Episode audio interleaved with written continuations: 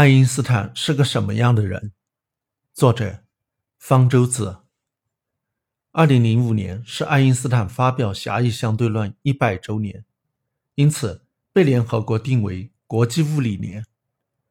二零零五年四月十八日又是爱因斯坦逝世五十周年，世界各地纷纷举行了纪念活动，国内报刊上也发表了不少有关文章，有的纪念文章显得很另类。例如，有一篇文章的标题很是吓人：“回忆爱因斯坦，不忠的丈夫，不关心孩子的父亲。”似乎爱因斯坦就这么被盖棺定论了。但是看文章的内容，对爱因斯坦的生平、成就的介绍还是比较全面的。与标题有关的内容不过是寥寥几句，就是这么几句被作为重大发现挑了出来。其实，这并非什么重大发现。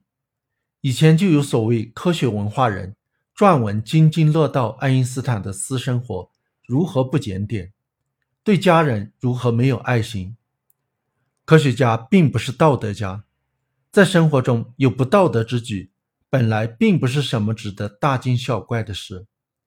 小报如此对待爱因斯坦，可能是把大科学家当成了娱乐界明星。也要挖挖其绯闻，供读者做饭后的谈资。也许还会让某些人在干不道德的事情时更加心安理得一些。但是，科学文化人拿俗人爱因斯坦开刀，却另有深意。这些人之所以煞费苦心要论证科学家也是人这么个无比正确的废话，是因为他们认为，当今中国盛行科学主义。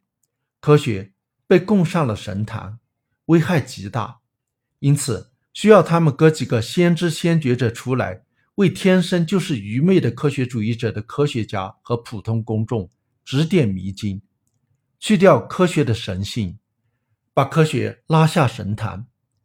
被视为科学伟人的爱因斯坦，不幸就成了靶子。中国是否盛行他们所说的科学主义？这里且不去说它。这种迂回论证法显得很不地道。科学是科学家所从事的事业，但是科学家并不能代表科学事业，再伟大的科学家也代表不了。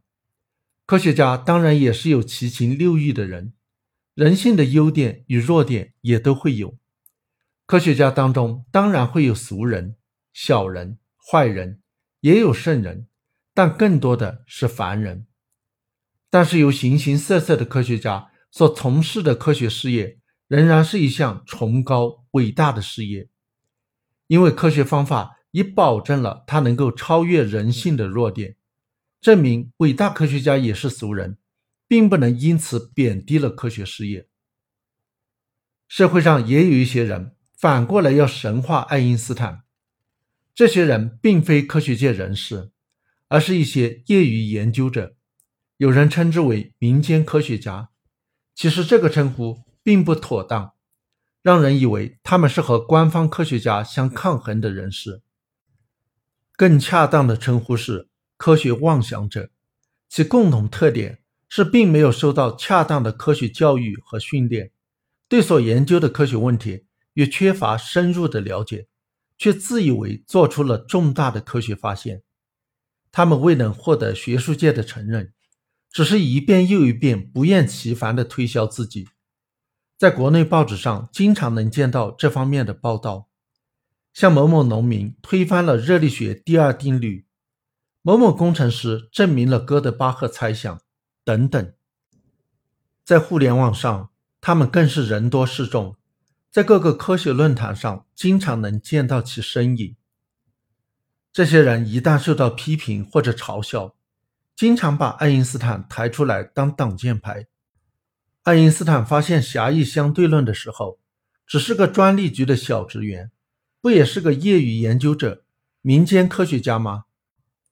且不说动不动就以爱因斯坦这种一百年也未必能出一个的天才人物自诩，很不谦虚。爱因斯坦和他们也不是同一类人。爱因斯坦是受过严格的专业训练的。他大学上的是著名的苏黎世联邦理工学院物理专业，导师是著名物理学家韦伯。大学毕业后，爱因斯坦想要留校任教，未能如愿。为了养家糊口，不得已先暂时当中学数学教师，后来又去了伯尔尼专利局当职员。一九零五年，爱因斯坦在专利局工作期间，在职读博。